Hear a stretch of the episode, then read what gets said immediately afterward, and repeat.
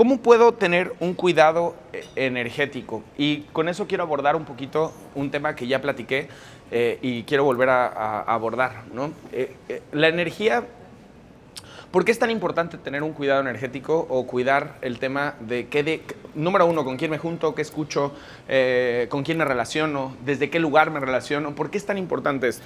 Somos, somos el promedio de las cinco. Somos el promedio de las cinco personas con las que pasamos más tiempo. Sí, yo creo que eso es algo que ¿Cómo? Influye directamente con nuestros hábitos. ¿Por qué más?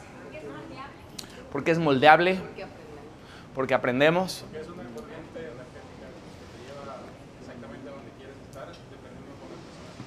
Porque la energía me lleva hacia donde quiero estar.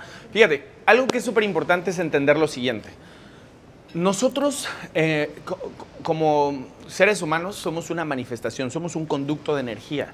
Algo que es súper importante es que tienes que, ábrete la posibilidad, o más, más allá de yo tener la razón, date cuenta que lo que está ocurriendo en el presente es un cúmulo constante de energía. Un cúmulo constante de energía que eh, esta energía se materializa en cosas físicas, se materializa en eh, a lo mejor sonidos. Hay diferentes maneras en las que tú y yo vivenciamos y experimentamos la energía. Ojo con esto, que es súper importante, el que te des cuenta que si eres un conducto de energía, todo el tiempo tú estás creando a través de tu energía. Si tú te juntas o estás en espacios donde no estás cuidando tu energía, lo que va a ocurrir es que vas a terminar siendo alguien influenciado para algo. Entonces, ¿cómo puedo cuidar mi energía? Número uno, súper importante definir quién soy. Y esto es súper importante que lo entiendas. La gente muchas veces define quién es de acuerdo a lo que hace. Hay gente que le preguntas quién eres y te dice lo que hace. Hay gente que le, dices quién eres y te dice lo que tiene. ¿No? ¿Quién eres? ¿Qué hay de fondo? ¿Quién está detrás de lo que haces y de lo que tienes? Y creo que es súper importante que si tú sigues, muchas veces nos identificamos, ¿no? hay gente que me dice, recuerdo perfecto la primera vez que hablaba de esto con mi hermano, estaba muy chico. Decía, ¿quién eres? Y él me decía, soy un hermano, soy un hijo, soy un... Si te das cuenta, son papeles, roles que jugamos en la vida. Pero fuera del rol, ¿cuál es la constante que se manifiesta? Y esto puede ser súper confrontativo para ti. ¿Cómo puedo darme cuenta quién soy? A través de la constante de lo que se manifiesta a través de la experiencia o la emoción. ¿Qué es lo que de manera recurrente vivencias o experimentas en tu vida?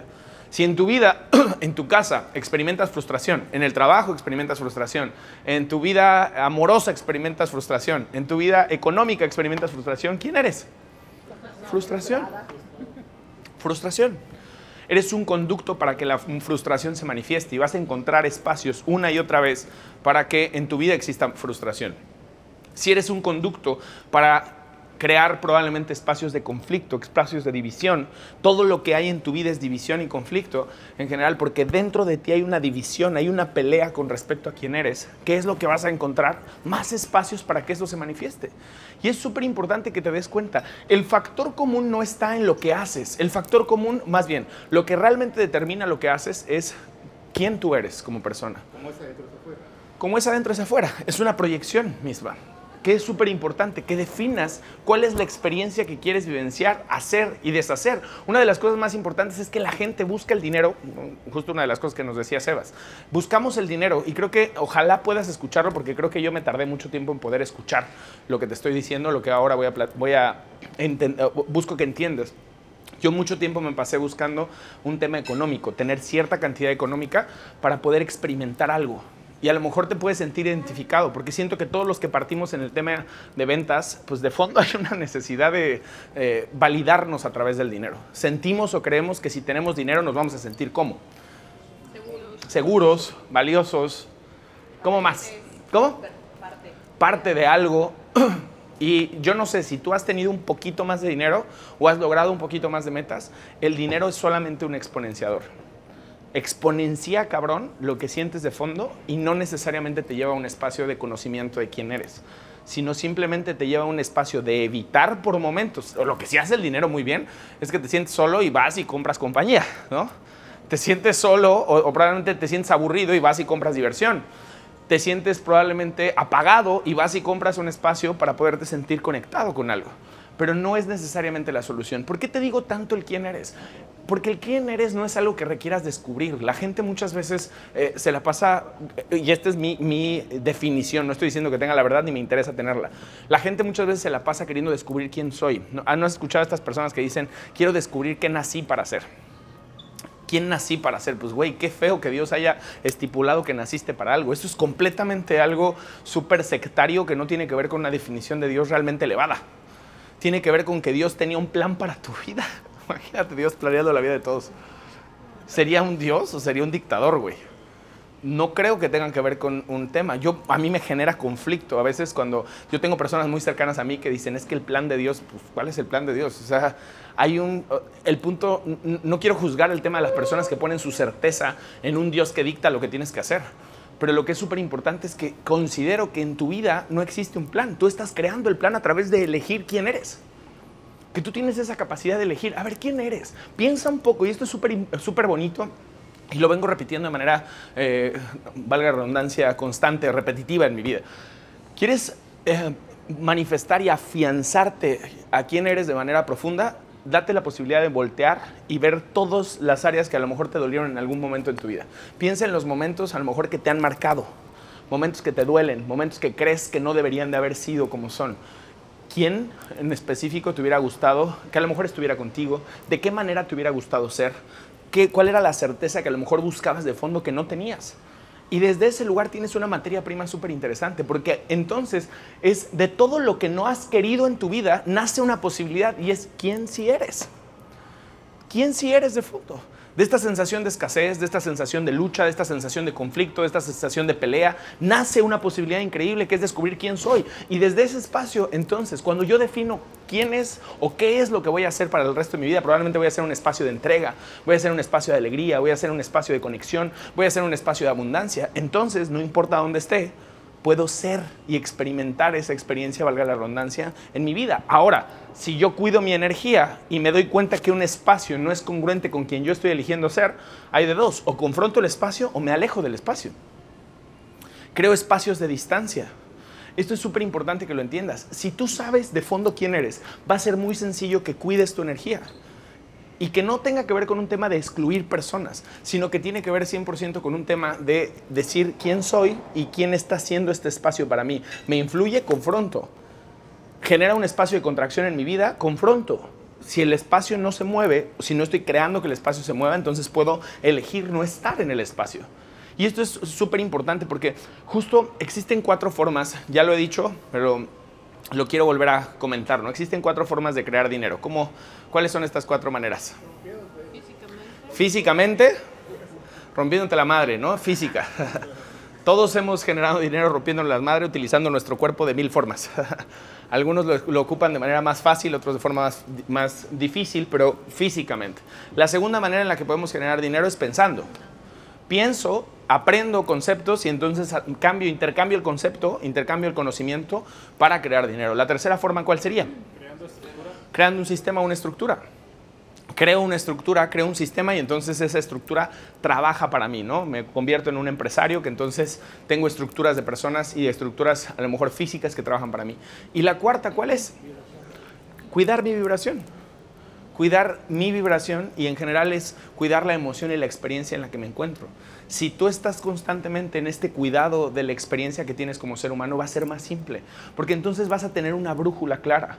No tiene que ver con juzgar. Yo, de corazón te puedo decir algo, yo siempre eh, creo que... Eh, tiendo mucho a querer mucho a la gente, pero eso no determina el tema de la cercanía y la proximidad que tengo con las personas. No importa qué tanto las quiera, no quiere decir que yo todo el tiempo voy a estar cerca de ellos, porque si en su espacio y en su vida están tomando elecciones que no necesariamente son elecciones que considero van a impactar su vida de manera poderosa, yo les puedo decir una, dos, pero si la tercera vez no me escuchan, ¿quién soy yo para probablemente meterme en su vida y decir no hagas lo que estás haciendo? Pero lo que sí puedo tomar es la decisión de yo hacerme un lado decir te amo muchísimo, te quiero un montón, pero no quiero eso para mi vida. Porque yo estoy claro con respecto a la experiencia que quiero tener. La pregunta para ti es, ¿qué tan claro estás con respecto a la experiencia que estás viviendo? ¿Qué tan claro tú estás con respecto a lo que hoy, y, hoy te quiero hacer esta invitación, porque creo que muchas veces cuando yo me paro aquí a hablar, parece que doy un discurso en general motivacional y no quiero que eso sea. Yo quisiera eh, y a lo mejor mi intención es que tú te hagas esta pregunta de decir, que salgas hoy diciendo, ¿cuál es la experiencia que quiero vivenciar y experimentar para el resto de mi vida? ¿Qué quiero en general? ¿Qué estoy buscando? ¿No? ¿Qué sería, por ejemplo, eh, valioso para mí experimentar por el resto de mi vida? ¿Qué es lo que quieres? ¿Qué te gustaría? Cuéntame un poquito. Viajar. ¿Para qué? Sentirte cómo, eso es hacer. ¿Cuál es la experiencia que quieres? Libertad. Libertad. Inspirar. Inspirar. Inspiración a través de ser un hombre como. Alegre. ¿Qué más? Valía. Valía en mi espacio. Que cada área de mi vida esté impregnada de un espacio de valor. Creo que algo súper bonito es, si yo estoy en el espacio de alguien, no solamente, fíjate, si yo estoy en el espacio de alguien donde no me siento valioso, el primer paso, ¿cuál sería? No, confrontarme a mí. Decir, güey, ¿por qué no me siento valioso en este espacio? ¿Qué botones está tocando esta persona que a lo mejor tienen que ver con mi pasado, no tienen que ver en específico con quién es esta persona? En segunda instancia, ya que me doy cuenta qué es lo que está haciendo, probablemente llevarme un espacio de empujarme para que eso se transforme a través de confrontar y en tercer espacio, entonces sí, si, si probablemente eso no es o no es el lugar en el que quiero estar, me puedo mover. Pero el punto en general de la valía es si yo quiero o estoy dispuesto a crear espacios de valía, eh, no importa con quién esté, no importa en dónde me mueva. La valía es algo, si quieres libertad, por ejemplo, puedes estar viajando y sintiéndote esclavo del celular.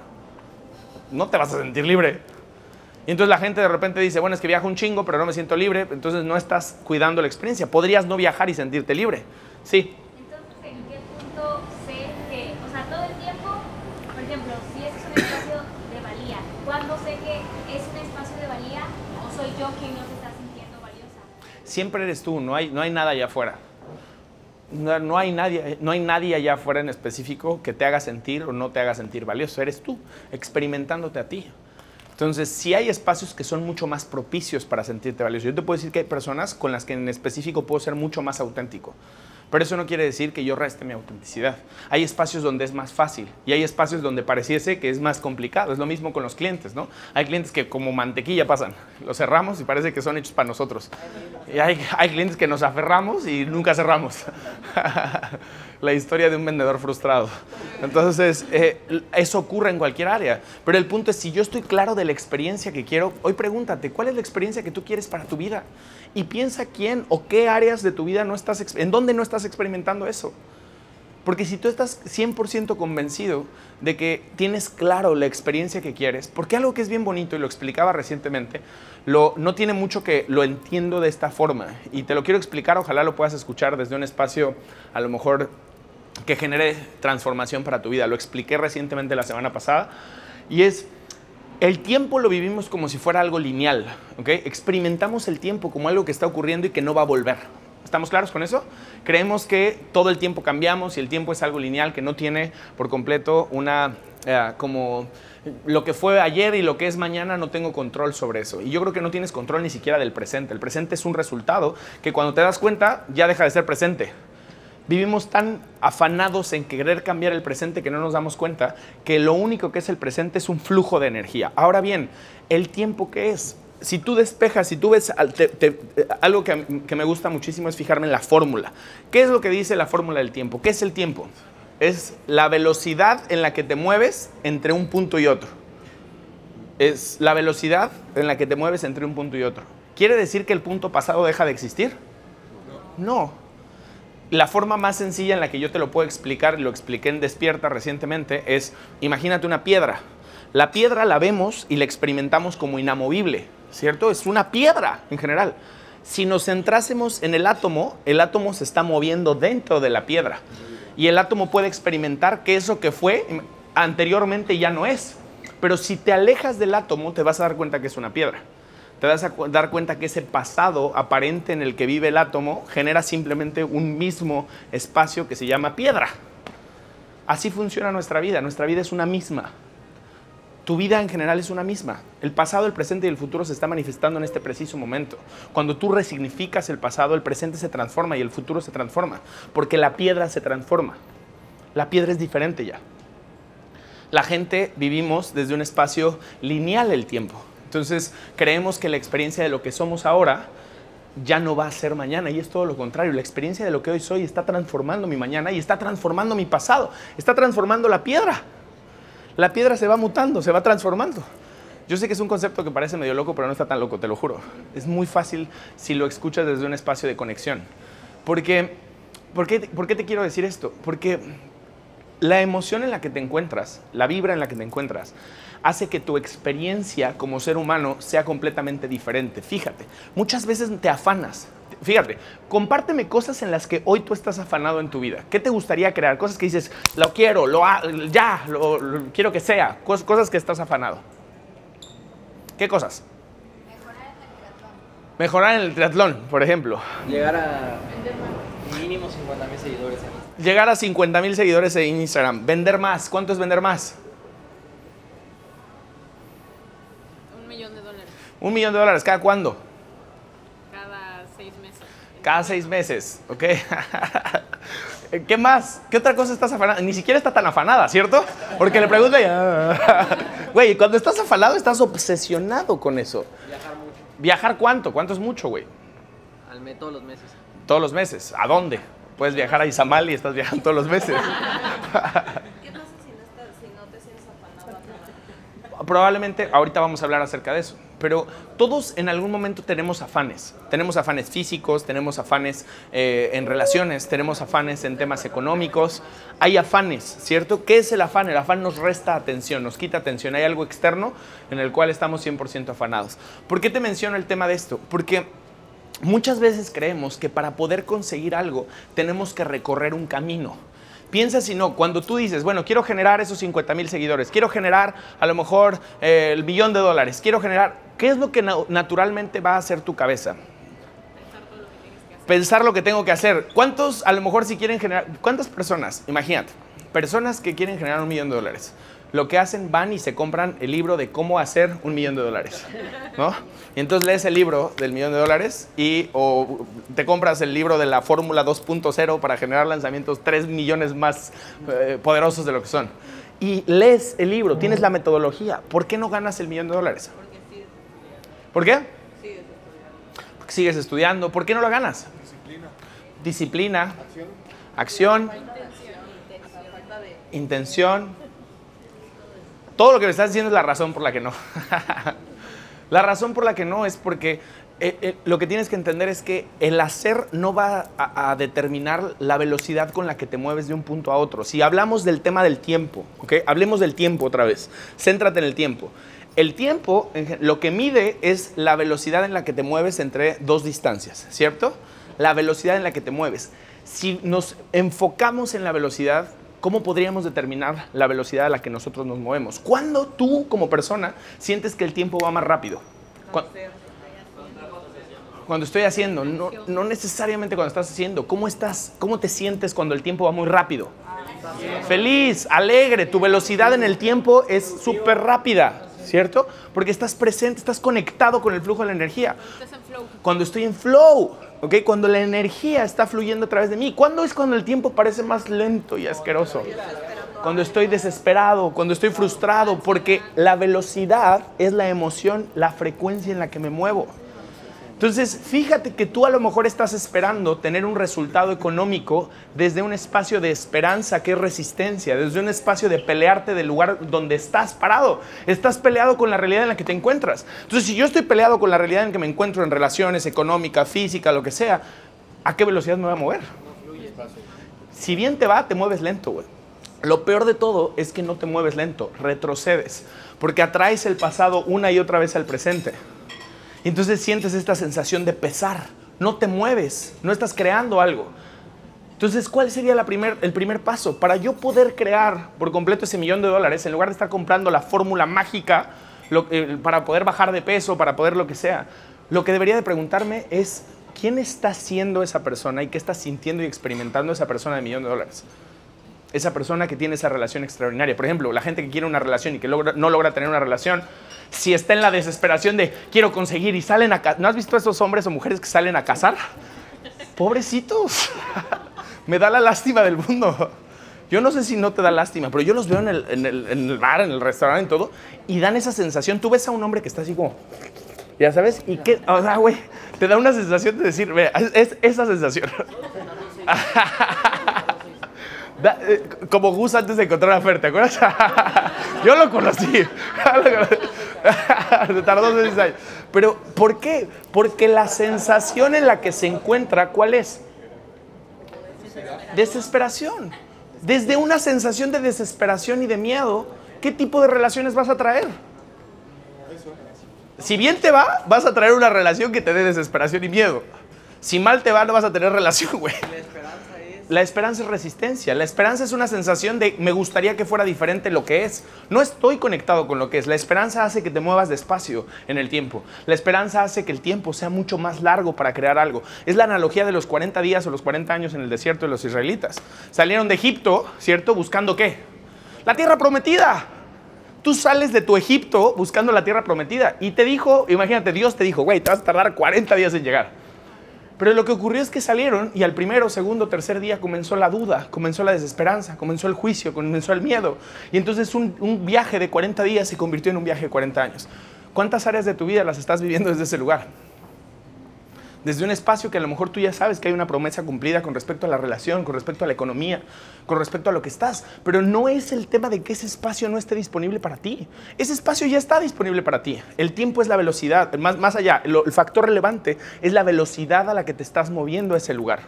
Y la velocidad no la vas a aumentar haciendo más. Entre más hagas, ábrete la posibilidad que menos vas a avanzar. Más haces desde un espacio de afán. Y no quiere decir que te sientes a meditar y las cosas van a caer. Ojo con esto. Porque Kelvin dijo a huevo. Voy a convertirme en un meditador experto. No tiene que ver con esto. Tiene que ver con ser cuidadoso con qué. Con esto. Con tu energía. Con la forma en la que disfrutas lo que haces. Con la forma, si tú estás afanado al, cier- al cierre de mes desde un espacio de sufrimiento, muy probablemente mucho de lo que te gustaría generar no se va a concretar. Y no porque yo te diga que no se va a concretar, sino porque la energía se siente. Cuando tú buscas a un cliente, mira, tú buscas a un cliente con hambre y el cliente parece que te huele, ¿cierto? El cliente dice, este güey tiene hambre, no le voy a mandar ni madres. Siente tu desesperación, siente tu necesidad. Pero cuando tú estás parado en una experiencia de servicio, 100% con- co- conectado con la diferencia que está haciendo, el por qué va a ganar la persona, el cómo este ser humano va a tener un valor agregado, el cliente va a hacer porque está conectado contigo. Lo que tú no te das cuenta es que los seres humanos estamos profundamente conectados. Tú sabes perfectamente la emoción de la persona que tienes al lado y a lo mejor ni siquiera es- eres consciente. Lo primero por lo que yo te invitaría es a que seas consciente el tipo de energía que tienen las personas que están cerca de ti. Si tú no eres consciente, pero ¿por qué yo no soy consciente de qué tipo de energía me rodea? ¿Por qué no eres consciente de la energía en la que te encuentras? Porque estás completamente en automático. Porque la razón por la que muchas veces llego y te pregunto a ti, ¿en qué estás? ¿Cómo estás? ¿Por qué estás triste? Y para ti es como transparente, pues güey, no es que yo sea mágico, simplemente estoy 100%, co- 100% conectado y tú también lo haces, estás conectado con lo que le están las demás personas. El punto crucial del factor es para yo poder avanzar, para yo poder ir más rápido, y esto lo, he comentado ya muchas veces. En algún momento de mi vida estuve muy afanado con el tema económico. Entre más me afanaba por el valor económico, parecía que más larga era la distancia. Cuando dejé de afanarme y empecé a disfrutar, que eso es algo que te, te invito, disfruta lo que haces. Lo que sea que hagas, disfrútalo. Ya estás ahí. Si no, estás, si no quieres estar ahí, no estés. Si tú sigues pensando que tienes una obligación de trabajar porque hay una obligación implícita porque si no, no puedes vivir, eh, creo que no has despertado y sería bueno que te des cuenta que no funciona así. Si tú crees que tienes que estar en una relación porque a huevo tienes que estar porque si no probablemente algo está mal, te prometo que no estás probablemente despierto aún. Si tú crees que tienes que hacer una rutina porque estás obligado en hacer una rutina física, porque tienes que mantener un cuerpo, tienes que hacer, no estás en un espacio de disfrute y de goce, no estás en un espacio de flow. Mejor deja de hacerlo. Más bien te haría dejar de hacerlo. Más bien te, haría dejar esa relación. Más bien te haría dejar ese trabajo. Más bien te haría dejarlo. Porque te permitiría avanzar más rápido. A veces nos centramos muchísimo en lo que estamos haciendo. Entonces, ahora bien, si ya estás en el lugar en el que te encuentras, lo importante es el cuidado energético, cuidar cuál es la experiencia que voy a tener. Yo no hago lo que hago, a ver, yo me acerco con una persona en la calle y le regalo 500 pesos. ¿Lo estoy haciendo por ella? No, ¿por quién lo estoy haciendo? Por mí, por la experiencia en la que yo me encuentro. Yo me, me acerco con una persona a servirle y es, es estúpido y, y parece irónico. O sea que todo lo estás haciendo por ti, sí. Así funciona por la experiencia en la que me encuentro, por la forma en la que yo proclamo a través de mi accionar quién soy. Las acciones son un simple acto de proclamación. No es relevante lo que estás haciendo. Lo que es relevante es quién está haciendo mientras estás haciendo. Pero el problema es que tú no cuidas tu acción. Tú no cuidas quién eres mientras accionas. Tú simplemente crees que accionando vas a tener el resultado. Y ahí es donde la mayoría de las personas se pierden. Ahí es donde la mayoría de las personas no crean a lo mejor el resultado que les gustaría crear. ¿Por qué no lo crean? Se me, se me zafó un poquito, perdón. ¿Por qué no lo crean?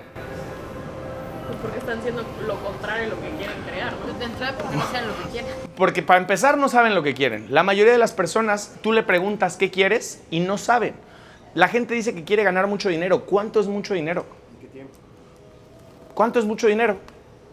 Lo que para mí es mucho dinero, a lo mejor para ti es muy poco. Y a lo mejor ni siquiera sabes cuál es la experiencia. A veces dice la gente, quiero ganar un millón de dólares al mes. ¿Qué vas a hacer con un millón de dólares al mes? ¿Ya lo sabes? ¿Tienes claro? O sea, por eso no lo ganas, güey. Yo tengo muy claro, de acuerdo a lo que gano, qué hago con ese dinero, te juro. Todos los meses sé a dónde se va ese dinero. Porque estoy, estoy preparado. Y a mi nivel, no, no sé si sea un mejor nivel que el tuyo. No lo sé. A lo mejor hay gente aquí que tiene un nivel muchísimo más elevado que yo. Pero el punto es, no va a llegar a algo en tu vida a lo cual tú no estás preparado. No te va a llegar. Entonces, punto número uno, date cuenta cómo lo que te está llegando es a eso a lo que estás realmente preparado. Cómo tienes el contexto adecuado. Justamente Sebas preguntaba, ¿cómo puedo ampliar mi contexto? ¿Cómo puedo llevarme un, un espacio de crecer económicamente? ¿Cómo puedo dar los primeros pasos? Número uno, date cuenta hoy qué te está limitando en tu vida. Te vas a dar cuenta a lo mejor que estás en un contexto que te limita. No estás tomando tú tus decisiones, estás jugando roles sociales, roles con tu familia, ¿no? Con tu equipo, con la gente que tienes que hacer, aunque tú sabes de fondo que no es lo que te apasiona. Tú sabes de fondo que no es lo que te apasiona. Si a mí tú me preguntas, si yo tuviera la edad de este muchacho, ¿no? muchas de las cosas, a lo mejor un poquito antes, 17 años, muchas de las cosas que hacía, y eso se los digo de verdad, yo no sé si estás en ese espacio, pero muchas de las cosas que yo hacía las hacía por complacer a mi papá, a mi mamá, por complacer a la gente. Hoy todavía me cacho de repente queriendo la, apro- la aprobación de gente que amo. Es natural, queremos la aprobación porque queremos sentirnos de una manera. Si yo regresara a los 17 años, te prometo que muchas de las cosas que haría, para empezar, no hubiera estudiado. Para empezar, no hubiera estudiado.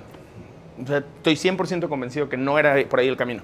Estaba estudiando Derecho, imagínate, ¿me imaginas siendo abogado? Seguramente hubiera peleado con mucha gente y hubiera... A lo mejor mi vida, yo, yo creo que de fondo a lo mejor hubiera sido relativamente exitoso, pero el precio hubiera sido muy alto. La realidad es que hacía muchas cosas porque creía que el sistema social me iba a aceptar si yo lograba hacer lo que, lo que probablemente eh, terminaba mi carrera o hacía lo que quería. Hoy lo que te puedo decir es, cometí el error de no hacerme esta pregunta. ¿Quién soy? ¿Quién soy? ¿Cuál es la experiencia que quiero manifestar el resto de mi vida? Y si la experiencia que tú quieres manifestar el resto de tu vida es congruente con el lugar en el que te encuentras, entonces sigue caminando ese espacio. Pero si no está siendo congruente, ¿qué te ata a moverte del lugar? ¿Qué te ata de hacer algo diferente? ¿Qué te ata de llevarte a un espacio distinto? Y ahí es donde creo que volvemos a retomar el tema. Para yo poder, aquí es donde creo que nos volvemos, eh, creo que el punto de decir que manifestamos cosas a mi gusto y a mi criterio, se escucha muy chamánico, güey, pero uso pulseras ya chamánicas. yo creo que sí, yo creo que así funciona. La vida es un proceso de manifestación a través de estar consciente de quién soy de quién soy de manera permanente. Tú, tú vas, por- porque si nos centramos en la fórmula del tiempo, si tú quieres ir más rápido, lo único que requieres es cuidar la frecuencia en la que te encuentras. Y obviamente accionar en coherencia. Pero lo importante, acuérdense que creemos en tres diferentes niveles. El primer nivel al que creamos se llama pensamiento. ¿Dónde están puestos tus pensamientos? Hay mucha gente que no es consciente de sus pensamientos. De hecho, estoy hablando y veo ojos que están perdidos. están en Dubái su cabeza. Estás aquí, pero no estás aquí. Y ese es uno de los factores principales. Si tú no logras estar en el lugar en el que estás, creo que por ahí podrías empezar. Porque a lo mejor hay muchas cosas que están dominando tu vida. Están dominando el pasado, el futuro, el celular, tu pareja, la comida, el sexo, el alcohol. ¿Qué te domina? Porque si tú no logras estar presente, para empezar no vas a entender cuál es el flujo de la vida, no vas a entender en qué te encuentras, no vas a tener entendimiento. Número dos, la segunda cosa que genera resultados es la acción. Tus acciones a veces no son congruentes con tus pensamientos. Tú dices que quieres algo y entonces lo dices. Perdón, el segundo punto es la palabra. Tu palabra dice que vas a crear algo, pero no es coherente ni siquiera con tu pensamiento. Tú dices que quieres ganar un millón de dólares, pero ni siquiera has pensado cómo se vería ganar un millón de dólares. No hay coherencia. Y entonces de repente te encabronas con la ausencia de coherencia. ¿Por qué no tengo el resultado? Pues muy simple, porque no es coherente el pensamiento con la palabra. Y el tercer punto es tu accionar. Tu accionar requiere estar unificado. Pensamiento, Dios Padre, ¿no? Palabra, Hijo. Acción, Espíritu. La acción es el espíritu, la energía misma moviéndose. Pero requiere ser una proclamación de lo que elige ser. ¿Qué escuchan de lo que estoy diciendo? ¿Estoy mareando? ¿Qué escuchan? Cuéntenme. Sintonía. ¿Qué más?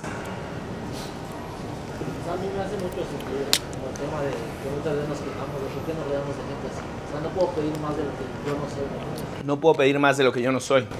También, ¿cómo, cómo está ahí?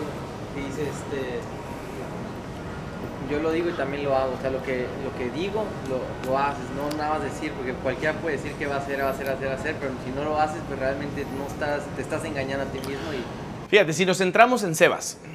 Sebas hace muchas cosas y dice muchas cosas, pero ¿qué es lo atractivo de él? Además de sus pectorales, sus brazos, su cara hermosa. ¿Qué es lo atractivo de él? ¿Qué es lo que atrae a la gente a estar con él? resultados. Resultados. ¿Sus resultados de qué hablan? De un tipo cómo? Comprometido. De un tipo probablemente entregado. Un tipo que es congruente en cosas. Tiene un propósito claro, hay congruencia en su vida. Hay áreas, si Sebas alineara la congruencia en todas las áreas de su vida, si yo fuera Sebas, si, si a mí me, me dices, Jorge, ¿qué hago yo? Y me das chance de decirte, yo sería 100% congruente y dejaría de seguir instrucciones de manera específica de mis papás. Y sería congruente 100% con lo que yo quisiera, porque en todas las áreas en las que tú eres congruente, te va extraordinario. Y entiendo por la edad que tienes que muchas veces tengamos duda. Pero entre más rápido seas coherente con lo que tú quieres y con lo que sabes que es tu camino, muy fácil vas a poder conseguir esos seguidores, vas a poder conseguir esa lana, porque el camino que tú ya viste posible es un camino que seguramente, yo te voy a decir algo, mis papás no veían posible lo que yo creo, lo que yo tengo como vida. No porque sea mejor o peor, no lo veían posible. Y me tardé mucho tiempo. A través de pelearme fui que yo vi posible lo que yo realmente quería. Me tuve que pelear con ellos. Y eso es muchas de las cosas que haces. A veces te tienes que pelear. Porque solamente a través del enojo eres valiente. Mi punto de vista, yo te puedo decir algo. Mucho tiempo me he tardado, mucho tiempo, y es una lucha todavía en la que sigo. Porque yo necesitaba enojarme para ser valiente. ¿Cuántos de ustedes muchas veces necesitan el enojo para poder ser valientes? ¿Sabes? La valía va ligada a la valentía. Tú no puedes ser valiente si no te sientes valioso, si no crees que lo que estás captando es valioso, si no crees que lo que realmente tú ves como visión de vida es valiosa y va a estar en duda y vas a querer validarla una y otra vez a través de personas que son importantes para ti. Vas a buscar, ¿verdad que esto es valioso, papá? ¿Verdad que esto es valioso, mamá? ¿Verdad que esto? Te van a decir, híjole. Y entonces completamente te- nos desinflamos y nos sentimos tristes, perdimos por completo eh, valor propio. Perdimos una sensación de decir, puta, ¿cuándo voy a ser suficiente para que mi mamá y mi papá se sientan orgullosos con esto? Nunca, nunca, nunca. Tus papás vivieron una vida y tienen una cosmovisión completamente diferente a la tuya y lo que tienes que aceptar es su visión de vida y entender que lo que tú captas es completamente diferente. Y mientras tú sigas queriendo encontrar la aprobación en ellos, vas a pasar 10 años en el desierto, 20 años en el desierto, 30 años en el desierto y hasta los pinches 32 años vas a poder decir, ah, esto es valioso para mí. Si bien te va a los 32, ¿no? Algunos a lo mejor a los 50, 60, 70. Pero el punto en general es la visión que tú captas, más allá de buscar que la gente lo apruebe, es creer tú de fondo en esa visión. Entiende que si tú necesitas enojarte para ser valiente, no estás siendo valiente. Estás siendo alguien explosivo y la explosión tiene un precio. ¿Saben qué es lo más bonito? Que el tema es que el enojo eh, tiene un precio de entrada barato. ¿A qué me refiero con esto? Yo me enojo y el precio de entrada para crear el resultado es muy barato, muy fácil. A través del enojo manipulo y controlo a la gente. No me cuesta entrar. Estoy enojado y entonces el precio de entrada es baratísimo. No me cuesta, es regalado. Lo caro es la salida. Más cuando eres colérico. Porque la salida te lleva a un estado de qué? De culpa, de vergüenza, de tristeza, de arrepentimiento. Te arrepientes, entonces, ¿qué crees que pasa? Si saliste de una relación por enojo, ahí vas otra vez a meterte a la pinche relación. Si saliste de una eh, situación por enojo, vas a encontrarte una persona exactamente igual para repetir exactamente lo mismo. Si saliste de un trabajo por enojo porque no me valoraban, vas a meterte a otro trabajo para que no te valoren. Porque lo, lo interesante es, el precio de entrada de la valentía es enorme. Ser valiente de inicio es enorme. El precio es súper grande porque todo el tiempo vas a tener miedo. Vas a sentir que hay algún juego, que muchas veces lo que está en juego es tu imagen, la imagen de quién eres, lo que quieres que la gente crea de ti. Y entonces cuando eres valiente tienes que poner en juego eso y estar dispuesto por completo a perder la imagen, estar por completo dispuesto a que eso esté en riesgo. Y el precio de entrada es caro. El precio de entrada de confrontar una relación en la cual no quieres estar, pero te sientes que tienes que estar, es caro. El precio de poner un límite es caro. El precio de decir lo que quieres es caro. Pero ¿qué crees? El precio de salida es bien barato. Porque ya que lo haces, la recompensa es sumamente grande. Porque fuera del resultado que obtienes, porque a veces el resultado no es como que queremos, el resultado no lo tenemos, la sensación con la que nos quedamos es extraordinaria. Porque utilizamos nuestra voz, porque utilizamos y creamos un conducto para que algo sea. Entonces, lo relevante es entender que cualquier emoción tiene un precio de entrada y un precio de salida. Las emociones que vibran más bajo tienen en precios de entrada baratos, son muy atractivas. ¿Por qué la gente vive en emociones bajas? Porque hay un precio barato de entrar. Enojarte es barato, estar triste es barato, estar avergonzado es barato, estar en culpa es barato. Es fácil entrar a esa emoción. Lo difícil es salir de ahí. Se vuelve un cúmulo y una bola de nieve que nos lleva a un espacio de contracción. Vibrar en una emoción alta y estar rodeado de gente que tiene una emoción alta tiene un precio alto. Hay un precio alto, porque requiero tener una rutina, porque requiero empujarme, porque requiero desafiarme. Tú no naciste así. Hay gente que de repente es como, ¿por qué eres tan serio? Pues es que siempre he sido así. No, no eres así de toda la vida. ¿Por qué eres tan enojón? No, no eres enojón toda la vida. Porque no, no eres así. No eres así. Diseñaste esta imagen porque te es mucho más conveniente. Rediseñarte tiene un precio de entrada súper alto, súper alto, porque te vas a sentir incómodo Y te vas a alejar de amistades. Te vas a alejar de amistades. Es más, muy probablemente te alejes durante un tiempo de la gente que amas. Pero ¿sabes qué ocurre? Justamente una vez platicaba con Diana de eso, ¿no? El tema es esta oveja aparentemente negra de la familia, esta oveja verde, negra, loca de la familia, al principio es súper juzgada, pero después abre caminos que no existían para la familia. Eso es lo que pasa. Si yo no hubiera sido la oveja negra de mi familia, probablemente mi familia estaría en otro lugar. No sé si mejor. Mi cabeza y mi ego lo que quiere creer es que es mejor. ¿Estás de acuerdo? Por mí las cosas son mejores. Todos queremos eso. Creemos eso. Pero la oveja negra aparentemente abre un camino nuevo. ¿Cuál es el camino nuevo que tú vas a hacer para tu familia, para ti, tu vida? ¿Cuál es el camino nuevo que tú eres? ¿Cuál es la historia que vas a cortar para que ya no se repita? Y lo que tienes que entender es que hay un precio a pagar que tiene que ver con la frecuencia con la que quieres vibrar y el espacio en el que quieres estar. Porque entiende algo, no tiene que ser tardado. Tener una relación extraordinaria no tiene que ser tardado. Tener una cantidad económica increíble no es tardado. No es tardado. Yo te puedo decir que el nivel de dinero que hoy tengo o el nivel de abundancia que tú ves y que mucha gente eh, a lo mejor podría decir, wow, le va increíble, güey, creo que ha sido exponencial. Pero no es tardado. Yo me hice rico muy rápido. Y también era pobre muy rápido. Soy experto, ¿eh? Ahí sí puedo dar conferencias de cómo hacerlo. Sí.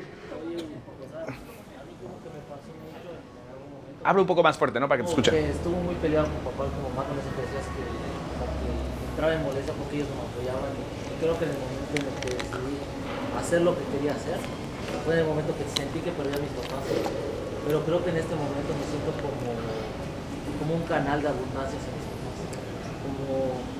Creo que en su momento ellos me enseñaron muchas cosas. Y no es que yo vaya a cambiarles o a decirles qué hacer, pero creo que también estoy siendo un canal para enseñarles muchas cosas y abrirles caminos que ellos ni siquiera conocían. ¿Sabes qué es lo más cabrón? Esto está, desde mi perspectiva, es una cosmovisión mía, no estoy diciendo que sea verdad. Yo creo fielmente que en nuestros hijos o en los hijos, yo como hijo, te lo voy a decir como hijo, el anhelo de mi mamá de tener dinero fluye a través de mí. El anhelo de mi mamá de ser libre fluye a través de mí. El anhelo de mi papá de poder experimentar una familia fluye a través de mí. El anhelo incompleto de los padres fluye a través de los hijos. Y a veces el papá, cuando ve su anhelo, lo que hace es reprimirlo porque tiene miedo al fracaso del hijo. Lo que hace es no lo hagas, porque si yo no pude, ¿quién eres tú para hacerlo? ¿Qué tal si te lastima?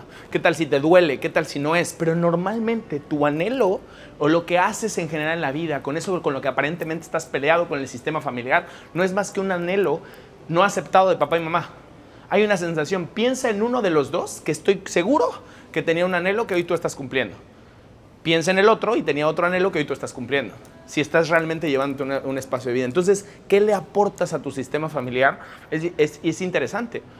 Yo lo veo en mis hijas, dime. Jorge, pero además esto que acabas de mencionar, que es desde mi punto de vista sumamente importante, cuando tú eres este eslabón que rompe un patrón, además sanas las generaciones pasadas y afectas a las generaciones que vienen. Por presente, pasado y futuro al mismo tiempo. Porque algo, justo, un- algo que es bien bonito es entender lo siguiente.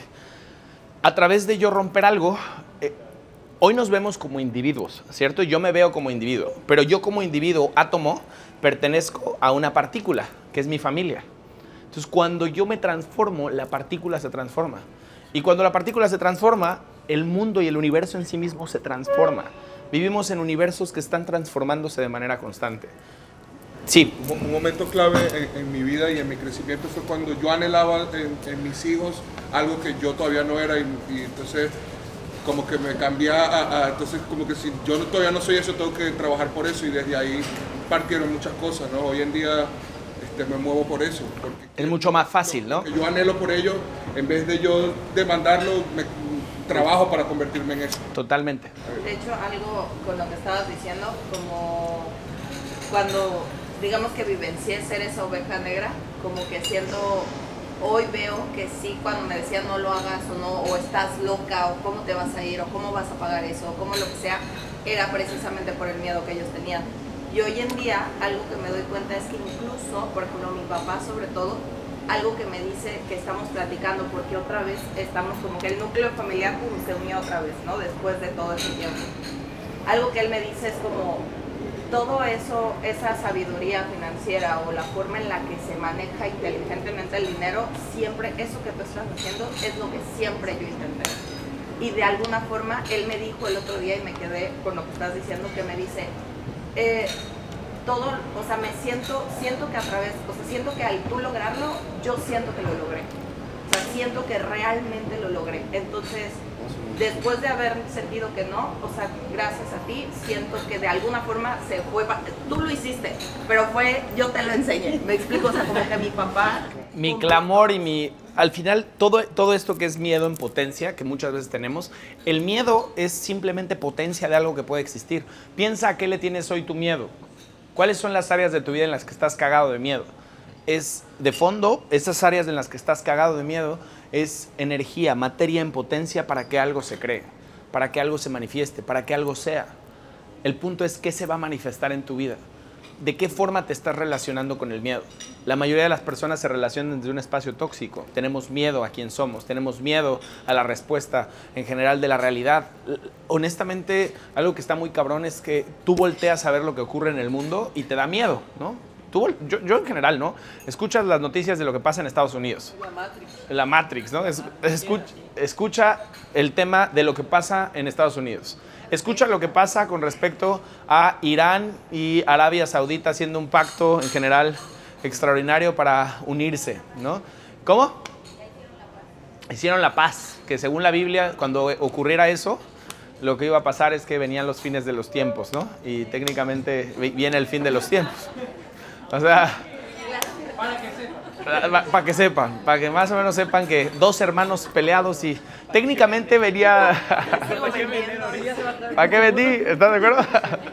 o sea, tú escuchas el sistema y el sistema naturalmente lo que nos infunde es una sensación de miedo. Porque fíjate, una persona es mucho más fácil que siga y que no despierte si vib- vibra en una frecuencia baja. Por eso es tan importante que seas, mira, algo que te quiero decir y te lo voy a repetir hasta el fin del mundo, es busca que el agua que tomes eleve tus estándares, tu energía. Busca que lo que escuchas eleve tus estándares. Busca que lo que comes eleva tus estándares. Busca que lo que haces en general eleve tus estándares. Si tú no le estás poniendo conciencia a lo que estás pensando, a lo que estás haciendo, a lo cómo te estás moviendo, a la forma en la que estás relacionándote con la gente, muy probablemente estás simplemente siendo un- una ovejita, ¿no? una vaquita que está caminando ve, ve, en un sistema. Y no está mal ser esa vaca o esa oveja, pero para poder crear una vida extraordinaria tienes que salirte de ese espacio. Hay un precio. O saber utilizarlo, ¿no? Saber utilizarlo, ¿no? A mí me encanta la música, pero me encanta para bailarla, no para escucharla nada más. A veces también sí para escuchar. Si quiero echarme un arrancón con alguien, pongo eh, Bad Bunny y corro más rápido. Entonces, ¿qué escuchan de lo que estamos hablando? ¿En qué están? Pues es que es más grande, yo, o sea, yo creo que le damos mucha vuelta a lo del miedo, ¿no? O sea, lo hacemos como más catastrófico, pero al final de cuentas, pues el solo es dar el paso, ¿no? Justamente esto decías de los, de los papás, ¿no? Y cómo canalizan muchas cosas a través de nosotros. Yo mucho tiempo puse como primer lugar a mi mamá y a mi papá, cómo se iban a sentir respecto a lo que yo estaba haciendo. Me doy cuenta que hoy cuando me ven, siguen siendo los mismos tipos que me amaban y me siguen protegiendo siempre, ¿no? Entonces, algo que me di, o me di cuenta, ahorita que sea de los papás, hoy quiero buscar a mi papá, es muy importante igual el contexto en el cual nos llevamos, porque luego yo me cachaba, ok, mi papá y mamá están allá, pero me genero personas que me recuerdan a mi papá. Era como, qué pedo, o sea, no estoy parado, y sabes, y repetí el patrón otra vez. O sea, ya no era mi papá biológico, sino eran personas que estaban repitiendo eso. Es muy importante para mí prestar atención, dónde está mi mente, con quién me estoy rodeando, y soltar a mis papás. Y yo lo que entendí es que mis papás me van a amar, haga lo que hagan, lo único que buscaban es mi bien, y eran, yo últimamente pienso que cuando eran niños me crecieron, pienso que a todas las personas del mundo es como que un ser humano, niños de 5 años que también tenían sus pedos, sus problemas, y hicieron lo que pudieron. Yo lo que buscan es Hay- Hay un libro que dice que nosotros estamos listos para ser padres después de los 52 años. Antes de los 52 años no estás listo para ser papá. No tienes madurez para ser padre. Cuando llegas a los 50, ve a un abuelo. Un abuelo es muchísimo mejor papá que un papá. El abuelo es más sabio.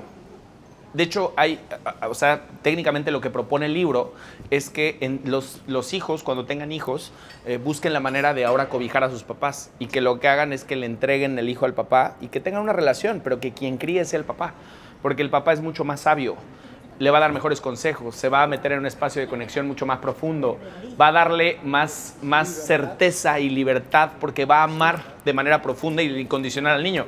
Nosotros como papás, el niño empieza a echar desmadre y tú estás, a ver, eres, yo fui papá a los 22 años y ojo con esto, yo amo profundamente a mis hijas y gracias a Dios eh, que fui papá a esa edad, pero a los 22 años. ¿quién de aquí tiene 22 años?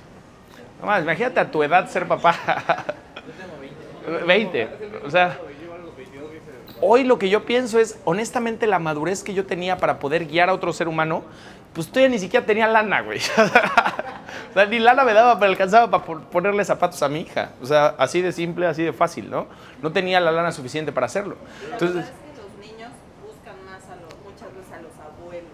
Cuando se trata de estar... pero socialmente, fíjate, si el niño busca más al abuelo, socialmente, ¿qué pasa? ¡Qué mala madre! Pero, Y eso que la siempre vida- estoy ahí. Cállese, Pero señora. pues. La experiencia que está haciendo es mentira. Deshonestidad, sí.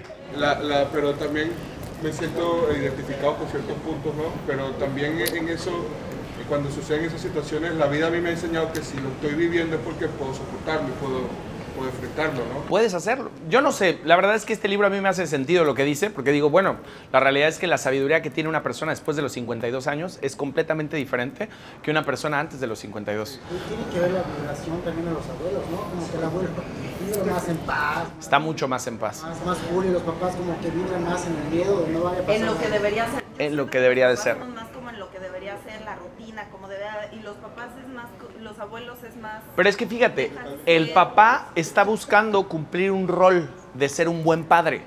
¿Cuál es la energía con la que yo estoy? En duda. ¿Qué voy a generar en mi hijo? Duda. Porque el hijo no va a escuchar lo que yo estoy diciendo. Mi hijo no va a escuchar lo que yo digo. Mi hijo va a experimentar lo que yo estoy vibrando.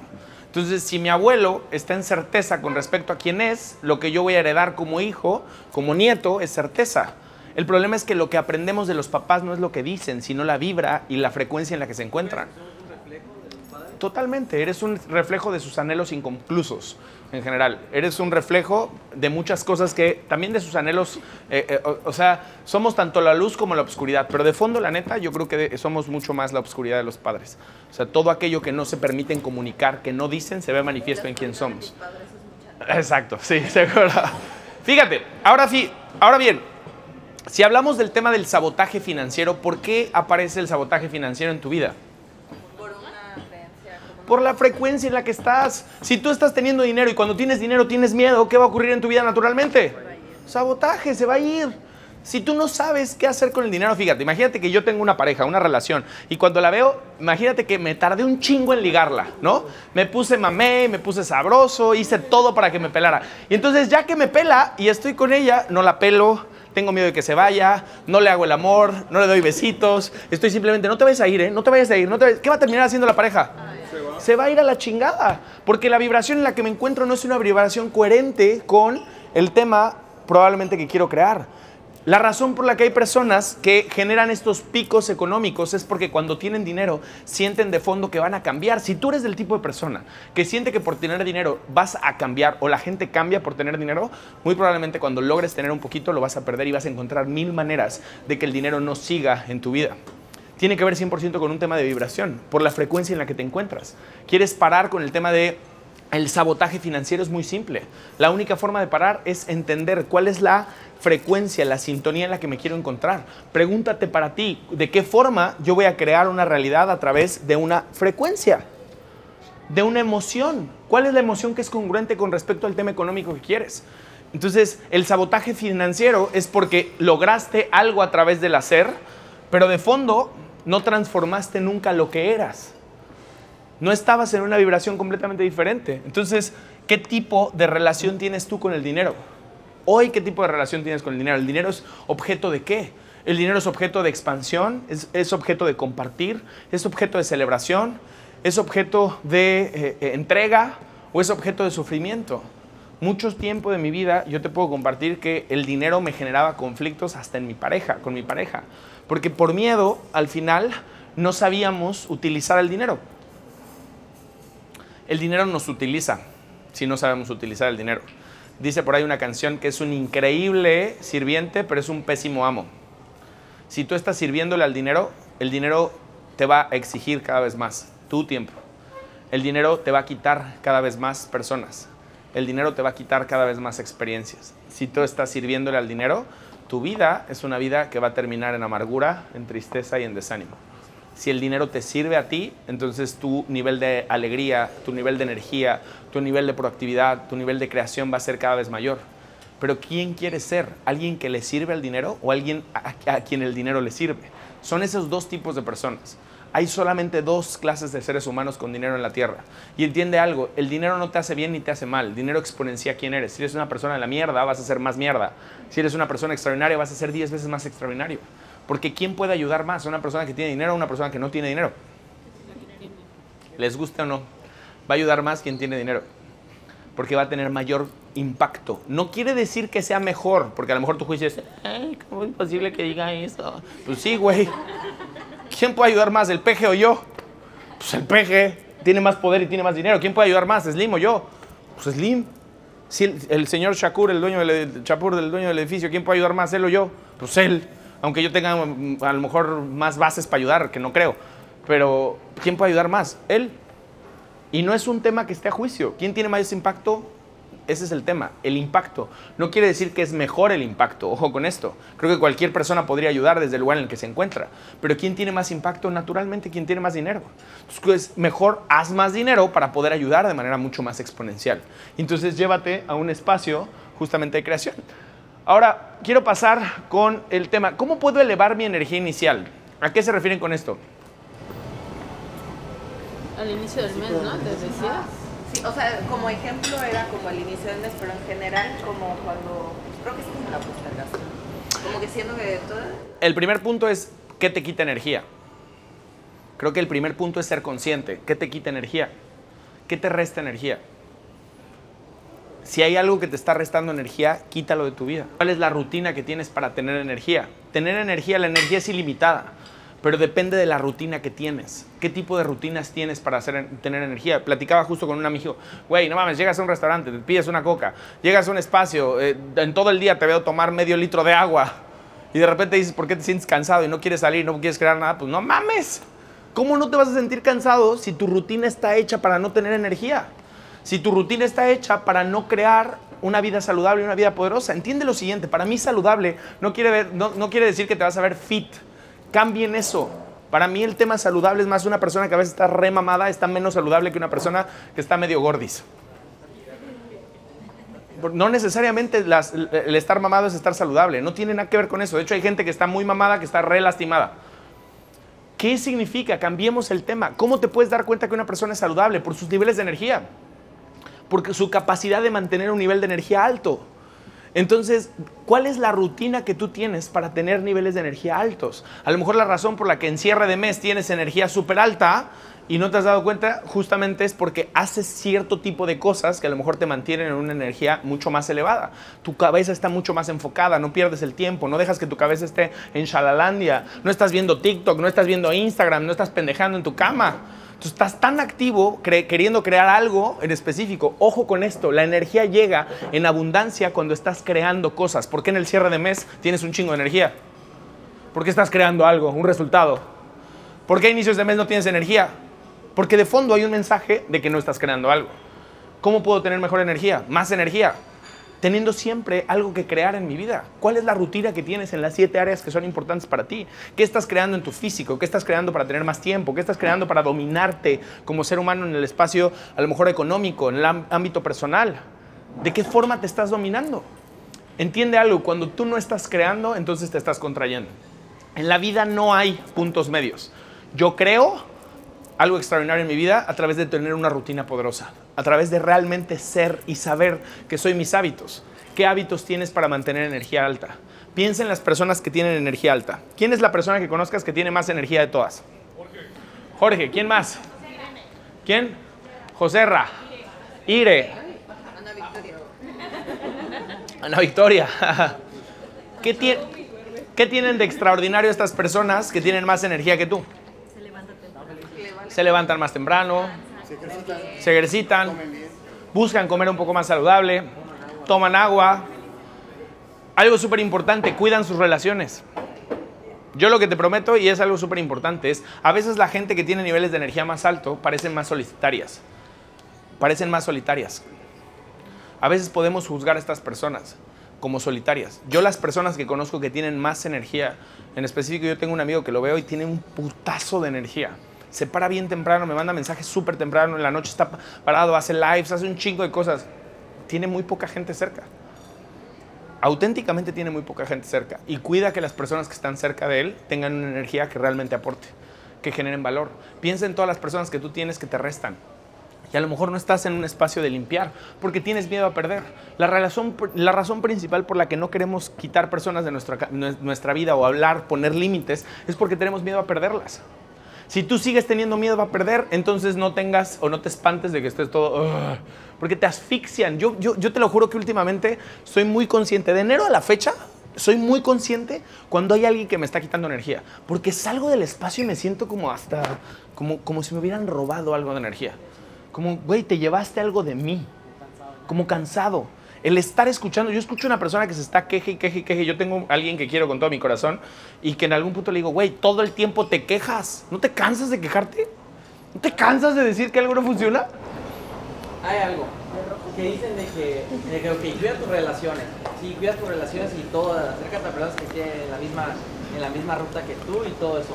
Pero hay famoso dicho sabes, de papás, de que dicen de que no, pues no, no te alejes mucho porque nunca sabes quién va a ser el día de mañana tal persona, ¿no? Si la persona al lado de ti a lo mejor va a ser el día de mañana el presidente o va a tener un buen puesto político, lo que sea, ¿no? ¿Qué opinas de eso? Pues no te estás peleando con esa persona, solo te estás distanciando porque hoy en día no tiene las mismas metas, ni tiene los mismos principios que tú, ni aporta... el- Yo lo que te diría que también es consejo, si yo tuviera 20 años, consejo del millón de dólares. Voy a hacer un libro para ti. Nah, te lo juro, te lo juro. Puta, no mames, tantos pinches consejos. Pero el primer consejo y el más importante es, y se los digo a todos, nunca finques una relación por conveniencia. Jamás. Ah, no es lo que digo, porque voy a hacer yo el, como el arrastrado que hay. Totalmente. De- Nunca finques una relación por conveniencia o por esperanza, porque la deuda emocional que vas a tener es enormemente elevada. Tú tienes que estar claro con tu visión. Y si en tu visión una persona se convierte en el presidente, qué extraordinario. Ojo con esto, no quiere decir que tengas que ser nefasto con la gente. Súper. Güey, No, no. estás peleando, te estás a- te estás alejando. Estás creando un espacio y un vínculo. Yo creo lo siguiente, cuando tú estás más por interés con la gente, la gente lo siente. No estoy diciendo que sea el caso de Sebas, pero neta, yo mucho tiempo de mi vida, yo, me, yo aceptaba personas en mi espacio que me asfixiaban por el simple hecho de sentir que podían darme algo. ¿Y sabes qué es lo más cabrón? Que con el paso del tiempo no me daban nada y al contrario, siempre, siempre, siempre irrelevante terminaba perdiendo. Siempre, no solo, déjate tu energía, económicamente perdí, personalmente perdí, en autoestima perdí. Me tardé un chingo en reconstruir partes de mi vida que creía que había perdido justo en esas relaciones. Tengo personas, tengo en específico a alguien que durante, ¿sabes? Me ayudó un montón a crecer y probablemente en mi historia estoy agradecido con ella de cómo me ayudó a crecer. Pero yo pienso el coste emocional que tenía esa relación en mi vida y a lo mejor si no me hubiera aferrado a tomar putos atajos a través de un tema de con- inconveniencia, hubiera crecido mucho más. Pero era tanta mi necesidad de que las cosas fueran a mi forma y tomar atajos pendejos que energéticamente me restaba de forma exponencial. Piensa si hay personas en tu vida que te están restando ahí, así. Y si hay personas que te están restando así, neta, pon distancia.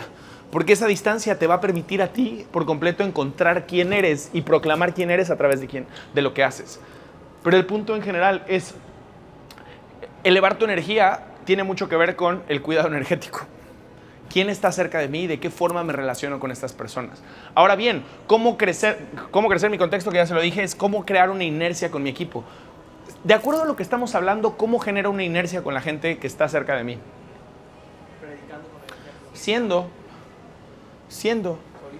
Honestamente yo te voy a decir algo, cuando más se expande mis movimientos, la gente con la que estoy, no quiero decir que tiene que ver con lo que yo hago, porque de hecho tiene que ver menos con lo que yo hago. Cuando más en expansión yo estoy, cuando yo me estoy empujando por cosas nuevas y cuando yo estoy más creciendo, naturalmente mi movimiento está creciendo de forma exponencial. Cuando yo más estoy contraído, cuando yo estoy más en la mierda, cuando yo estoy más sumergido, cuando yo estoy queriendo que ellos hagan, de fondo es porque yo me siento en contracción. Cuando tienes un líder que está, muévete, deberías de hacerlo y no sé qué, la chingada es porque se siente frustrado, güey que no está avanzando de manera personal y entonces quiere toda su puta frustración ponérsela a una persona que no está creando de manera exponencial. Cuando la persona está creando de forma exponencial, naturalmente lo sigues. Naturalmente dices, güey, ¿qué está teniendo esta pinche persona? Yo quiero estar ahí, quiero crear algo extraordinario. Cuando tú ves a una persona que te está exigiendo resultados, muévete, hazle, eh, no sé qué, te prometo que está frustrado por un resultado que no tiene de manera personal. ¿Cómo mueves el contexto moviéndote tú? Si estás en un espacio de contracción- si estás en un espacio donde no estás realmente elevando tus propios estándares, la gente se va a dar cuenta. En algún momento una persona llegó y me dijo, Jorge, ya no eres una persona que me inspira, ya siento que no tienes nada que aportar. Y en su momento fue súper doloroso para mí, pero tenía toda la puta boca llena de razón. Honestamente yo no estaba aportando. Y no te sorprenda que la gente se vaya de tu espacio si tú ya no aportas. Porque no tienen la obligación de estar cerca de ti si tú no estás siendo un espacio de creación constante. Tú deberías de crear contextos para que la gente creciera contigo. Y requieres entender algo, lo que se ve no se juzga. Si estás perdido, si la gente no te siente, si estás ausente por problemas personales, pues güey, vas a perder a tu equipo. Si no estás confrontando a la gente que está cerca de ti, vas a perder a tu equipo. Y después vas a voltear y vas a decir, ¿por qué se me fue mi empresa? Pudimos ser tan extraordinarios. Estabas distraído, güey.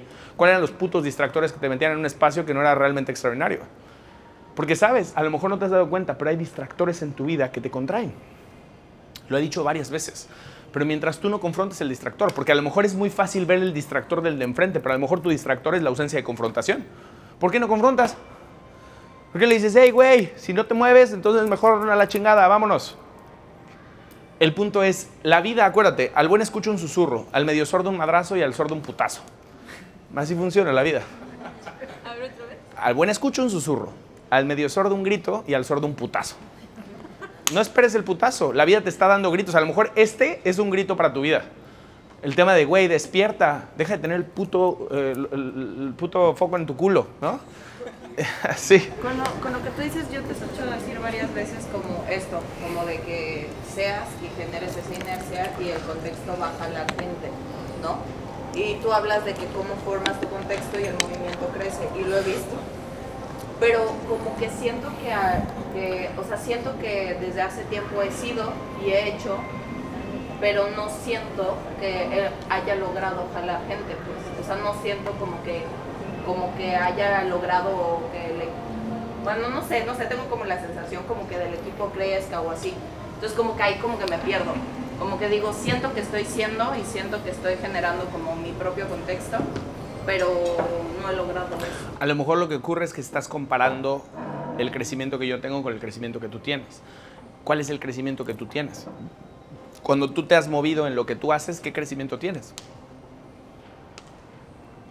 No veas la forma en la que yo crezco, porque creo que una de las cosas más, más injustas para ustedes es voltear a ver a alguien cómo crece ese alguien. ¿Cuál es la forma en la que tú creces? ¿De qué forma has crecido a través de moverte? El tema del negocio, como en las ventas. Has vendido más, te has metido en nuevos espacios para crecer, has tenido mucho más valor con respecto a la forma en la que aportas, has tenido un espacio mucho más sólido, te has sentido ocupando un lugar que era importante para ti. Entonces, ¿no has crecido o estás comparando tu crecimiento con el crecimiento de alguien y la forma en la que tendría que ser ese alguien? El problema es eso, que a veces nuestro crecimiento lo ponemos en cómo debería de hacer de acuerdo a la expectativa ajena. Y ese es el patrón. El patrón es que tus ojos no están puestos en ti. Y es difícil que tú puedas reconocerte y seguir creciendo si no pones tus ojos en ti. El patrón es yo no me fijo en lo que yo hago, sino me fijo en la expectativa de acuerdo a lo que creo que debería de ser y entonces me pierdo. Y entonces cuando, ¿qué va a ocurrir después? Vas a voltear y vas a decir, no mames, si me doy cuenta que sí estaba. Como cuando ves tus fotos del gym, dices, no mames, sí estaba bien buena. no te da, en ese momento probablemente no te dabas cuenta, como ahora. Si te sacásemos de tu vida, a lo mejor te darías cuenta, no mames, Fer, qué chingón la forma en la que estás creciendo. Pero el patrón es el problema. El patrón es que hay una, un sesgo cognitivo con respecto a yo debería de crecer como él, como ella. Porque la forma en la que fuiste educada probablemente es fíjate cómo es él, cómo es ella y así deberías de ser tú. Entonces, no solamente le hablo a ella, eh, de manera específica lo que te invito es a que encuentres quién sí tú eres y cómo sí tú te expandes. Porque a veces somos muy injustos con nosotros. A veces no nos damos cuenta quién sí somos y qué sí hacemos por estar poniendo nuestros ojos afuera. Yo tengo una duda eh, desde el inicio que, que dices, pregúntate quién eres, estás, eh, estás hablando de quién, entonces, ¿cómo debería yo de, de, contestar a la pregunta de quién soy a través de decir, soy esta experiencia? Porque decías, no soy hijo, no soy mamá, o sea, ¿cómo se contesta el quién eres tú? Como para, no, no sé si estoy planteando bien la pregunta. Creo que lo más sencillo es pensar en todo lo que en algún punto, por ejemplo, piensa en los dolores grandes que has tenido en tu vida. Lo que sientes que te hizo falta. ¿Qué fue? ¿Qué fue? Seguridad, ¿Qué más? eh, apoyo, Sería como un tema de valía, porque la valía genera seguridad. ¿Qué más? eh, um, compañía, Compañía, entrega. ¿Qué es lo que anhela tu corazón? Sentirte como apoyada, libre, libre. A lo mejor el apoyo lo interpretas como amor. Si te apoyan, te aman. Entonces, ¿quién eres? ¿Cuál es la experiencia que te vas a comprometer a crear en todas las áreas, independientemente de con quién estés? ¿Quién eres? o sea, se contesta con experiencia. Ahí está la experiencia. Apoyo, amor, entrega, valía. Eso es lo que eres. Y generalmente soy así, o sea, aunque sean culeros conmigo, ahí estoy apoyando. El punto es el lugar desde el que estás. Porque desde el tú decirme, aunque sean culeros conmigo, entonces hay una condicionante desde una expectativa, que eso es lo que no te permite ser. Porque entonces yo soy para que sean conmigo de una manera. Estás desde un espacio de vacío, de un espacio de miedo. Tengo que ser así porque si no se van. Es súper diferente decir, esto es lo que soy. Si se van, si se quedan, si están, si no están, es irrelevante. Porque esto es lo que soy. Esto soy a pesar de, esto soy a pesar de la gente. ¿Quién eres a pesar de las circunstancias? La gente no va a ser como tú quieras. Las circunstancias no van a ser como tú quieras. Pero ¿quién eres a pesar de eso? ¿Quién eliges ser en todas las circunstancias de tu vida? Y cómo tu actuar, tu pensar y tu palabra es coherente con esa acción. Entonces, ¿cómo generar confianza? Pues justamente llevándote un espacio de tener claridad con respecto a quién eres. La confianza es producto de tener claro quién soy. ¿Cómo crear un enfoque poderoso en mi vida? ¿Cómo enfocarme? Pues estar claro que soy mi rutina. Soy lo que pienso, lo que hago, lo que digo y la forma en la que me mezclo con la gente. La manera en la que interactúo, la forma en la que creo valor, la forma en la que conecto. ¿Quién eres? Creo que ahí hay un valor súper importante. Yo lo que te invito hoy es que más allá de que saliendo de acá te lleves técnicas y cosas poderosas que puedas hacer allá afuera. Salte acá es- eligiendo una experiencia, algo que quieras compartir de ti. ¿Qué vas a elegir compartir hoy de ti?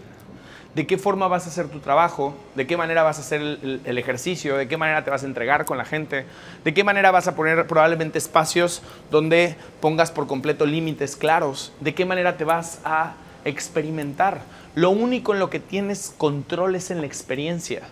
Vuelvo a repetírtelo. La experiencia que tiene que ver con un tema de control emocional, saber que nada puedes controlarlo, ¿no? ¿Quieres tener control emocional? No existas, no vivas, muérete. No hay controles emocional. Lo único realmente eh, como, como incambiable o lo, lo único determinado en la vida es que la vida es completamente cambiante. No hay un control. La vida, como yo la tengo definida, es nosotros somos, y lo llevo diciendo mucho tiempo, nosotros somos un conducto, una manguera. A través de ti pasa la vida. El problema es que tu manguera, mi manguera, tiene muchas piedritas. Las piedritas son experiencias de mi pasado que filtran la vida, la luz, lo que somos en general. Mi pasado filtra el presente. Entre más fácil tú te des cuenta que lo único que tienes que cuidar es la experiencia del presente, la forma en la que me entrego, la forma en la que hago, la experiencia en general, más rápido vas a comenzar a transformar y tu vida va a ser más fácil que fluya. La distancia la puedes recorrer muy rápido. Hoy, hoy- mira, hoy te quiero dejar justo esto de tarea. Enfócate en que lo que cada vez que vayas, por ejemplo, varios de ustedes, en lugar de hacer un video pensando en obtener un resultado, si tú estás queriendo hacer un video en general, en lugar de pararte en la cámara pensando cómo puedes generar un resultado para ti, haz un video centrándote en probablemente qué te hubiera gustado a ti escuchar hace dos años, tres años, cuatro años, algo que a ti te hubiera funcionado como un consejo práctico de algo que no hacías. Busca la manera de centrarte en cuál va a ser la diferencia que vas a crear en ese video, en esa capacitación, y aunque le llegue a una persona, suelta el resultado. Suelta pensar el tema de debo de llegar a tanta gente, debo de hacerlo. Céntrate en cuál es la experiencia que quieres compartir. Y haz ese video para ti, yo, tu yo del pasado. Lo más extraordinario que puedes hacer es hacer videos para tu yo del pasado y tu yo del presente. A veces estás viviendo situaciones financieras que no te gustan, a veces estás viviendo situaciones actuales que no te gustan. Yo veo personas, de repente hay gente que está peleándose con las redes sociales, con crecer en las redes sociales, y de repente empiezan a hablar de algo que realmente sí son, de quien sí son, y casualmente crecen. La red social así funciona, es como un organismo vivo, ¿no? Cuando no estamos siendo, lo siente la pinche red social y nos cachetea y nos manda a la silla. Y de repente cuando empiezas a hablar de lo bonito que es ser mamá y de lo hermoso que es no sé qué, puta, casualmente te haces viral. Pero es porque estás buscando aportar algo de ti. Entonces, hoy, un video, un cliente, ejercicio, la forma en la que ha- hagas tu relación con tu pareja, la manera en la que estés buscando a lo mejor hoy a través del tema operativo, los que son operativos, lo que sea que hagas, céntrate antes de hacerlo en la experiencia. ¿Cuál es el compromiso que vas a adquirir esta semana y todo este mes? Porque la razón por la que hicimos la junta de arranque hoy es porque todo el mes no va a haber junta de arranque hasta el inicios de mayo, eh, presencial. Solamente va a ser virtual. Entonces, la razón es centrarte en este mes completo. ¿Quién voy a ser? Y si hay algo que a lo mejor tienes que ser, entiende, si en tu trabajo hay algo que esté impidiendo que seas, confróntalo. Si en tu vida hay algo que esté impidiendo que seas, confróntalo. Y asegúrate de serlo. Sé esa experiencia de manera permanente. Sé el conducto para que en tu vida se manifieste lo que quieres. Que no sea por tu socio, por tu socia, por tu pareja, por las personas que te rodean, por la gente alrededor. Que tu experiencia no esté determinada de las personas. Que tu experiencia no esté determinada con respecto a los demás. Y pruébalo, pruébalo un mes. Cuídalo desde ese lugar, prueba un mes y platicamos el otro mes cómo te va. Los resultados son mágicos. Entiende que la velocidad para hacerte viral y tener 50 mil seguidores, mañana mismo lo podrías hacer. Hay gente que lo hace en un día, ¿no? ¿Cuál es la diferencia entre alguien que lo hace en un día y alguien que lo hace en un chingo de tiempo? ¿Por qué? La experiencia, la velocidad en la que te mueves. Tu velocidad va a ser lenta si estás en una frecuencia lenta. Tu velocidad va a ser rápida si estás en una frecuencia rápida. Entonces, ¿Cómo, cómo se relaciona con la certeza esto? Porque es algo que en estos días que he tenido la oportunidad de convivir contigo más de cerca, digo, puta, o sea, tú tienes una certeza increíble, increíble. ¿Cómo se relaciona la certeza? Creo que el punto es, punto número uno, que, es algo que vas a escuchar decirme siempre. Cuando tú estás parado en el querer algo, cuando tú estás parado en necesitar algo, no hay certeza. Porque necesitas de ese algo para que seas. Cuando tú estás parado en lo que eres y en quién eres, es irrelevante lo que haces. Y tienes la posibilidad de decir, esto va a ser, punto, se acabó. No sé cómo, pero va a ser. ¿La certeza es algo que proviene de qué? ¿De lo que hago o de dónde proviene la certeza? ¿De dónde?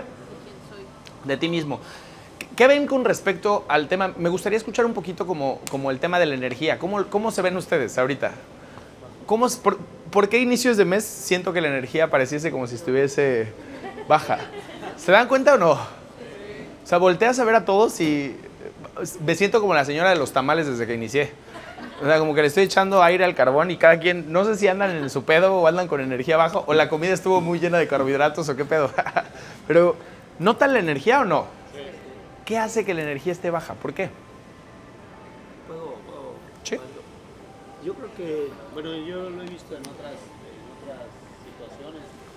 Muchas veces tiene que ver con el logro mensual y como que a fin de mes estamos tratando de cerrar esos logros cuando en realidad yo creo que si lo hiciéramos todos los días, hoy, mañana, pasado, las metas diarias o las metas por hora o las metas, va a finalizar el mes y seguramente vamos a sobrepasar eso probablemente. Y entonces no desgastas tu energía el último día y empiezas el siguiente mes ya como que lo lograste y Es que podrías tener el nivel de energía altísimo en el todos cierre. días. Podrías tenerlo al inicio.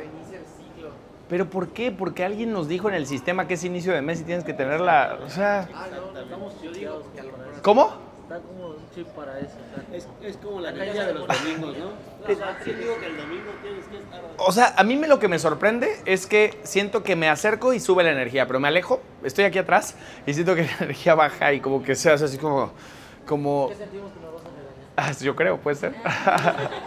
Por eso pregunto, o sea, pregunto qué, pasa, porque me es interesante el tema. Para mí las juntas de arranque, en general presenciales, es una forma en la que lo que busco no es solamente subir tu energía, sino tener una energía alta. Pero lo que me es curioso es la forma en la que está la energía ahorita. Pues, porque si tú sales de aquí con esta frecuencia, ¿qué frecuencia tienes? Baja. ¿Qué resultados vas a traer en tu vida? Mira, pregunto ahí. Baja. No mames, ayúdate.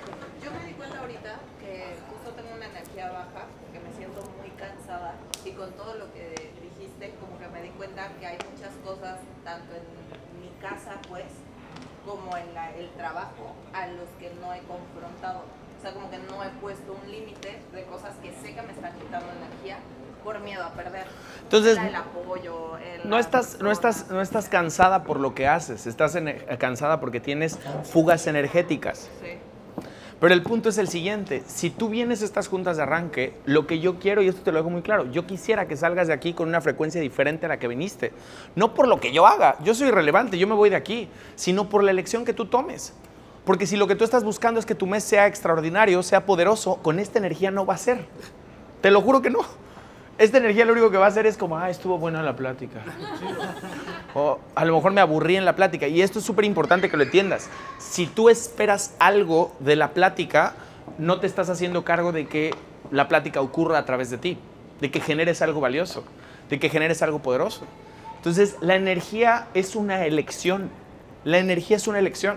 No puedes ser víctima de las circunstancias. Tengo energía porque es fin de mes. No tengo energía porque no sé qué. Tengo energía porque estuvo muy padre el evento. No tengo energía porque me paré tarde. Tengo, o sea, la condicionante de la energía no puede ser externa. La condicionante de la energía debería de ser interna. Y algo que es súper importante y valioso, poderoso creo, es que te hagas dueño de esa energía. Que si tú sales de aquí digas, bueno, ¿cuál es la frecuencia que quiero yo vibrar? ¿Cuál es la frecuencia en la que quiero estar? ¿Qué es lo que quiero comunicarle? Porque si tú estás aquí es porque estás básicamente queriendo un resultado, tienes un equipo de trabajo, hay gente que confía en ti.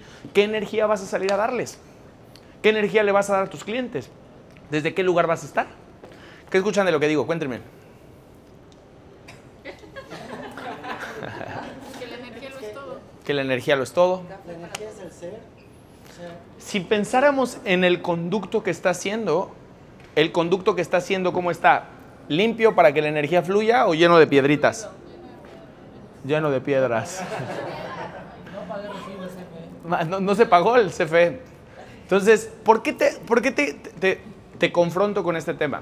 ¿Por qué es tan importante confrontar en este tema? Porque muchas veces estamos en espacios donde lo que se ve no se juzga, no se, eh, no se confronta, no se dice. Y creo que lo que es importante es que, yo te dije algo desde que iniciamos, lo que es más relevante es el lugar en el que te encuentras. Y ojalá te des cuenta que muchos de ustedes están aquí, pero no están aquí. Y si tú eligieras estar aquí, probablemente tus resultados y tu energía se transformaría. Tu vida no se va a transformar hasta que no estés en el lugar en el que estás. Porque tu cabeza muchas veces está puesta en otro espacio. Y esa es la razón por la que pierdes tanta energía. Porque tu energía la tiene la persona con la que no has hablado. Tu energía la tiene tus redes sociales. Tu energía la tiene tu economía. Tu energía la tiene personas externas. Y para mí, honestamente, creo que si es la proclamación que tú haces. Porque yo te pido que prendas tu cámara cuando estamos en una junta arranque. No por mí, yo estoy presente contigo. Pero lo que quiero es invitarte a que entiendas la importancia de la presencia. Si tú no puedes estar una hora y media sin tu celular, no puedes estar en un espacio realmente presente, participando, nutriéndote a ti. Porque no lo estoy nutriendo yo, lo nutrimos todos. Si no puedes, yo creo que es súper importante que lo revises. Porque mejor te vendría no estar. No porque no quiera que estés. Me encanta verlos. Pero mejor sería que no estés y que estés allá donde quieres resolver las cosas. Te haría mejor. Porque aquí no vas a poder resolver nada. Allá sí, tal vez. Pero ¿sabes qué es lo más cagado? Que vas a estar allá pensando en estar aquí. Porque el problema no es dónde estás. El problema es la energía en la que te encuentras y la forma en la que te encuentras. Entonces, el punto es cuál es el estándar que vamos a generar como equipo. El estándar que queremos. Porque lo que es interesante es, si somos el promedio de la gente con la que nos rodeamos, si tú estás siendo el promedio de estas personas y ves a una persona que está perdiendo el tiempo, que está resolviendo cosas en su celular, que está en otro mundo en general, ¿cuál es el estándar en el que tú vas a salir de aquí? En ese. ¿Qué escuchan de lo que digo? ¿Cómo? Que necesitan café. compromiso. Yo no te pido que tengas compromiso conmigo. Yo lo que te pido es que seas consciente de dónde está puesta tu atención. Porque la razón por la que las personas generan o no generan resultados es por dónde está puesta tu atención. Todo en lo que te enfocas expande. Entonces, si tú estás enfocado en algo que no es este espacio, si no estás enfocado en algo que es este lugar, yo lo que te invito es no estés. Si tú vas a estar en una junta de arranque en Zoom, donde no estás enfocado, mejor no estés por ti. Y si vas a estar, estate. Si vas a estar en el ejercicio, estate. Si vas a estar en el trabajo, estate. Si vas a estar con tu hijo, estate. Pero la razón por la que hay niños que se sienten desesperados y se enferman todo el tiempo es porque no tienen tu atención. Porque estás con ellos, pero no estás. Porque estás todo el tiempo en otro espacio que no es el lugar presente. Estás con un niño que no está, estás con una pareja que no está, no tienes el dinero que quieres porque no está puesta tu atención ahí, porque no tienes la capacidad de dominar tu atención. Y el dominio es creación. Entonces, lo, lo que creo que es súper importante es, ¿quieres llevarte a un espacio donde seas una máquina de manifestación? Ten dominio de tu presente. El presente lo es absolutamente todo, te lo juro.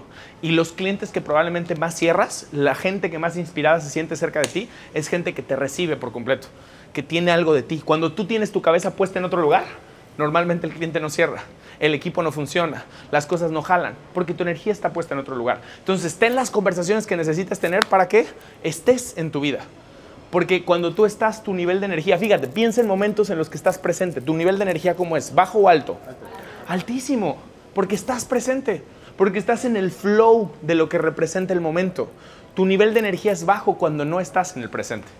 Entonces, como lección del mes, busca estar.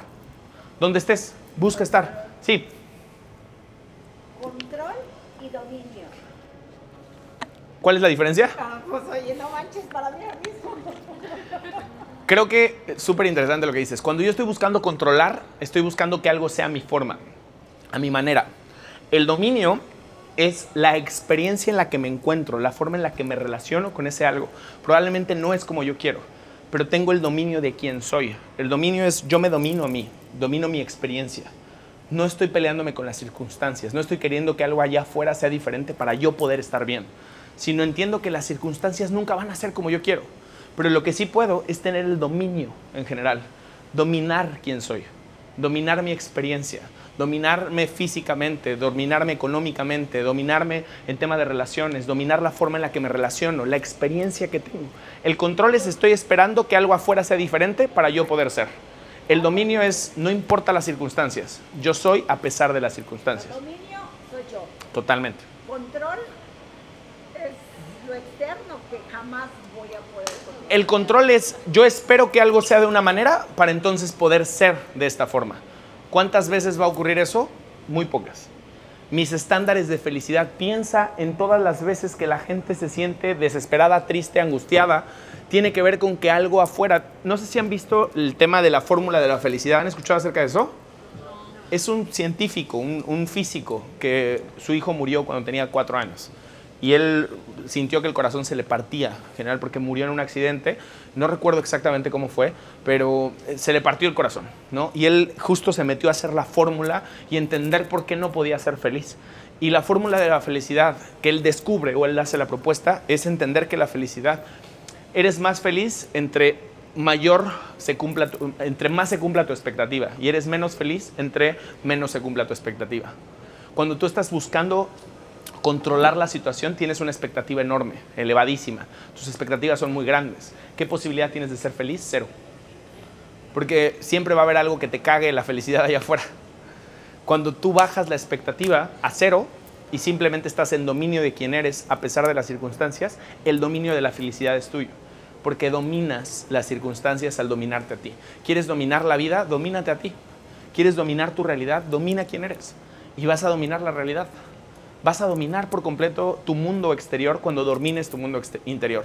Algo que es bien bonito y ya para cerrar es, dentro de ti vive un sinfín de conciencias. Dentro de ti hay conciencia y a lo mejor tú no te das cuenta que esa conciencia opera a tu favor o opera tu contra, en tu contra. Dentro de ti, de tu cuerpo, hay un sinfín de células, millones, millones de células, millones de conciencias operando a favor o en contra. El punto es que a veces queremos controlar lo que está afuera sin ser conscientes de lo que está dentro, de tener este dominio, de qué pensamientos le transmito a mis células, qué acciones le transmito a mis células, de qué forma me hablo a mí mismo. Y entonces a lo mejor si empiezas a tener dominio y empiezas a jugar a favor de, tus, eh, de tu conciencia interna, tu conciencia interna va a hacer que en momentos que menos te des cuenta, la- las cosas que están en, en el exterior comiencen a transformarse. Yo estoy 100% convencido y lo decía hace poco a través de un viaje ahí medio loco. ¿Qué pasaría si la conciencia que estoy teniendo acerca de este momento no es más que una conciencia que estoy teniendo acerca de una partecita mía interna? Está medio loco, pero a lo mejor así es. Entonces, si yo tengo dominio de lo que está dentro de mí, a lo mejor tengo dominio de lo que está fuera de mí. Porque en esencia no estoy experimentando lo que está fuera de mí, sino estoy experimentando lo que está dentro de mí. Porque como es arriba es abajo, como es adentro es afuera. Entonces es más fácil si me llevo a un dominio interno, porque entonces mi experiencia externa se transforma. Y ahí es donde viene la certeza. Porque la certeza es entender quién soy, dominarme. Y entonces desde ese espacio crear poder, valor, entrega, experiencias poderosas. Despierta. ¿Qué te llevas? Cuéntame. Yo me llevo este final poderoso. que si domino algo dentro de mí, o sea, se abre la posibilidad de que puedo dominar todo el mundo. Puedo controlar el mundo. Lo dijo con tus palabras. Es una aspirina para una eh, eh, controladora. Eso, eso fue. Me llevo el capítulo 1, 2 y 3 del próximo libro. Ah, exacto. eh, capítulo de cómo no cagarla a los 20. ok. Dale un fuerte aplauso a Carlita. ¿Qué más? ¿Qué te llevas? Energía. ¿Qué más? ¿Quién soy? ¿Qué más? Gratitud, vibración. ¿Qué más? Estar presente. Límites y confrontación. Ampliando el tema de estar presente. Si tú meditas simplemente para en el momento de la meditación estar presente, mamaste, estás pendejo. Yo medito, o técnicamente deberíamos de meditar, para entrar en un estado de presencia permanente. Es la puerta para mantenerme en meditación todo el día, no para meditar un momento. Está presente un momento. Es como, güey, qué bonito, está re cool que vayas al yoga. ¿Para qué vas al yoga y para qué estás presente a través de la meditación? Para mantenerte presente el resto del día.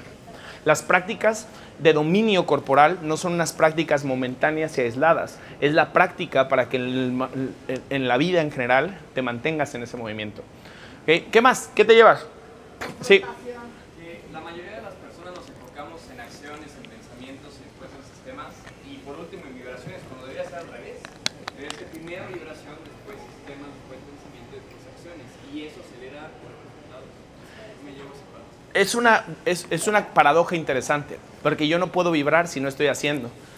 Y no puedo saber quién soy al final. eh, es como, no puedo al final eh, dejar de hacer para entonces poder solo vibrar. Entonces, creo que son niveles de conciencia. Los tres niveles de conciencia que dice Chopra es todo me pasa, todo lo genero y soy pieza fundamental de la sincronía universal, yo soy. Creo que para poder llegar al entendimiento de lo último, tiene que ver justo con primero entender muy bien lo primero y lo segundo. Si tú sigues creyendo que hay cosas en tu vida que no puedes cambiar, no puedes transformar, difícilmente puedes llegar al tercer nivel de conciencia. Transforma tu vida, domínate y entonces va a ser más fácil que transformes el entorno a través de sentirte bendecido y conectado con todo, ¿no? ¿Sí? ¿Qué te llevas? Confrontación. Confrontación. Está interesante, ¿no? Porque fíjate, empezamos la plática diciendo qué tenemos que hacer, pero tu energía está perdida. ¿De qué sirve que te diga qué hacer si tu energía está perdida? Creo que es más valioso el que tú centres tu energía y entonces al centrar tu energía, hacerte eh, dominio de tu energía, entonces sí nos podemos poner a hablar de un chingo de cosas más. La confrontación la debí de haber hecho al inicio, pero se me pasó. Una persona más, ¿qué te llevas? Todo, todo, todo empieza desde mi mundo interior. Y llevo eso, ¿no? Que para manifestar en el exterior, primero tengo que preocuparme por lo que está sucediendo dentro de mí. No te preocupes, ocúpate. Es mucho más valioso. Porque la preocupación es un hábito. Hábito que vive en el presente o en el pasado o en el futuro. ¿Dónde vive la preocupación? En el futuro. La gente que vive preocupada no vive conectada ni ocupada en el presente. Vive en un espacio que no existe. Entonces, eh, ¿por qué te digo esta mención? Y eso es para todos. Hazte dueño de tus palabras, porque tus palabras crean realidades. La palabra, escucha esto, la palabra es sonido, es vibración. Lo que cambia la energía según la física que es. La vibración. Lo que hace que un átomo brinque un electrón a otro lugar y que ni siquiera se vea, que en al- alguno de los... este cambio literal eh, cuántico que podríamos hacer es la vibración. Entonces las palabras transforman y las echamos mucho como en saco roto. No tires en saco roto tus palabras. Tus palabras están creando realidades. Entonces cuida tus palabras porque tus palabras generan pensamiento. Tus pensamientos generan realidades. Entonces sé impecable con tu palabra. ¿Estamos claros? Entonces muchísimas gracias. Te pido que des un fuerte aplauso. Se finí.